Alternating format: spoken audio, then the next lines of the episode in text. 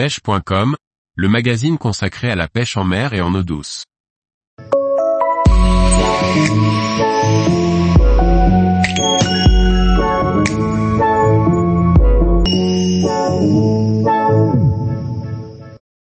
La pêche du tassergal au leurre de surface, animée correctement pour déclencher les attaques. Par Antonin Perrotte Duclos. Le tassergal est un poisson qui peut parfois être lunatique, certains jours les poissons vont suivre vos leurres sans jamais les attaquer. Pour les décider, quelques animations particulières font la différence. Lorsque l'on utilise des leurres de surface comme le stickbait ou le popper, les animations basiques pour lesquelles ils sont conçus fonctionnent parfois très bien. Le walking the dog du stickbait consiste à le faire se déplacer de gauche à droite en donnant des coups de canne à un rythme constant. Plus ou moins rapide, cette animation permet d'attirer l'attention du tassergal en lui faisant croire à un poisson blessé. Le popper s'anime plus lentement, l'objectif est de réaliser des tirées pour que la bouche concave du leurre fasse opposition à l'eau et créer une gerbe d'eau ainsi qu'un son distinctif de pop. Plus la tirée sera ample et lente plus le popper créera de bulles, le poussant parfois même à plonger de quelques centimètres sous la surface.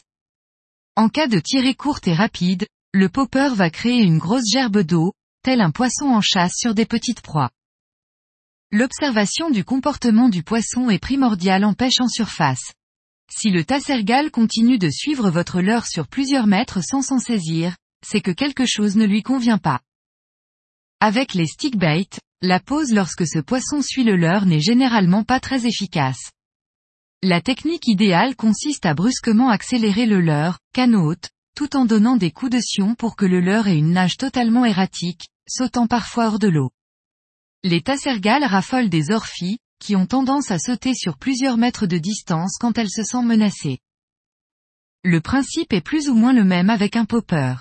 Si la pose ne fonctionne pas, il faudra alors baisser la canne au ras de l'eau et mouliner constamment assez rapidement sans agiter la canne pour que le leurre crée une grande traînée de bulles dans son sillage.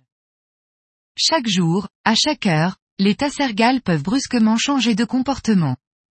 Une brise qui se lève, un nuage passant devant le soleil ou même un changement de température peut faire passer ce poisson de simple suiveur à bête féroce. Lors de certaines sessions, on peut voir des dizaines de poissons suivre sans jamais attaquer le leurre. D'autres jours, aucun poisson ne suit, comme s'il avait quitté la zone, mais sans crier garde, l'un d'entre eux fait exploser la surface et ne fait qu'une bouchée du leurre. C'est dans ces moments-là qu'il faut savoir analyser ce que l'on a fait de bien ou de mal. Si un poisson a attaqué lors d'une accélération soudaine, il y a de fortes chances que ses congénères réagissent de la même façon.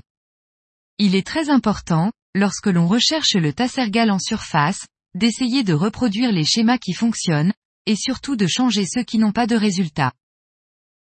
Tous les jours, retrouvez l'actualité sur le site pêche.com.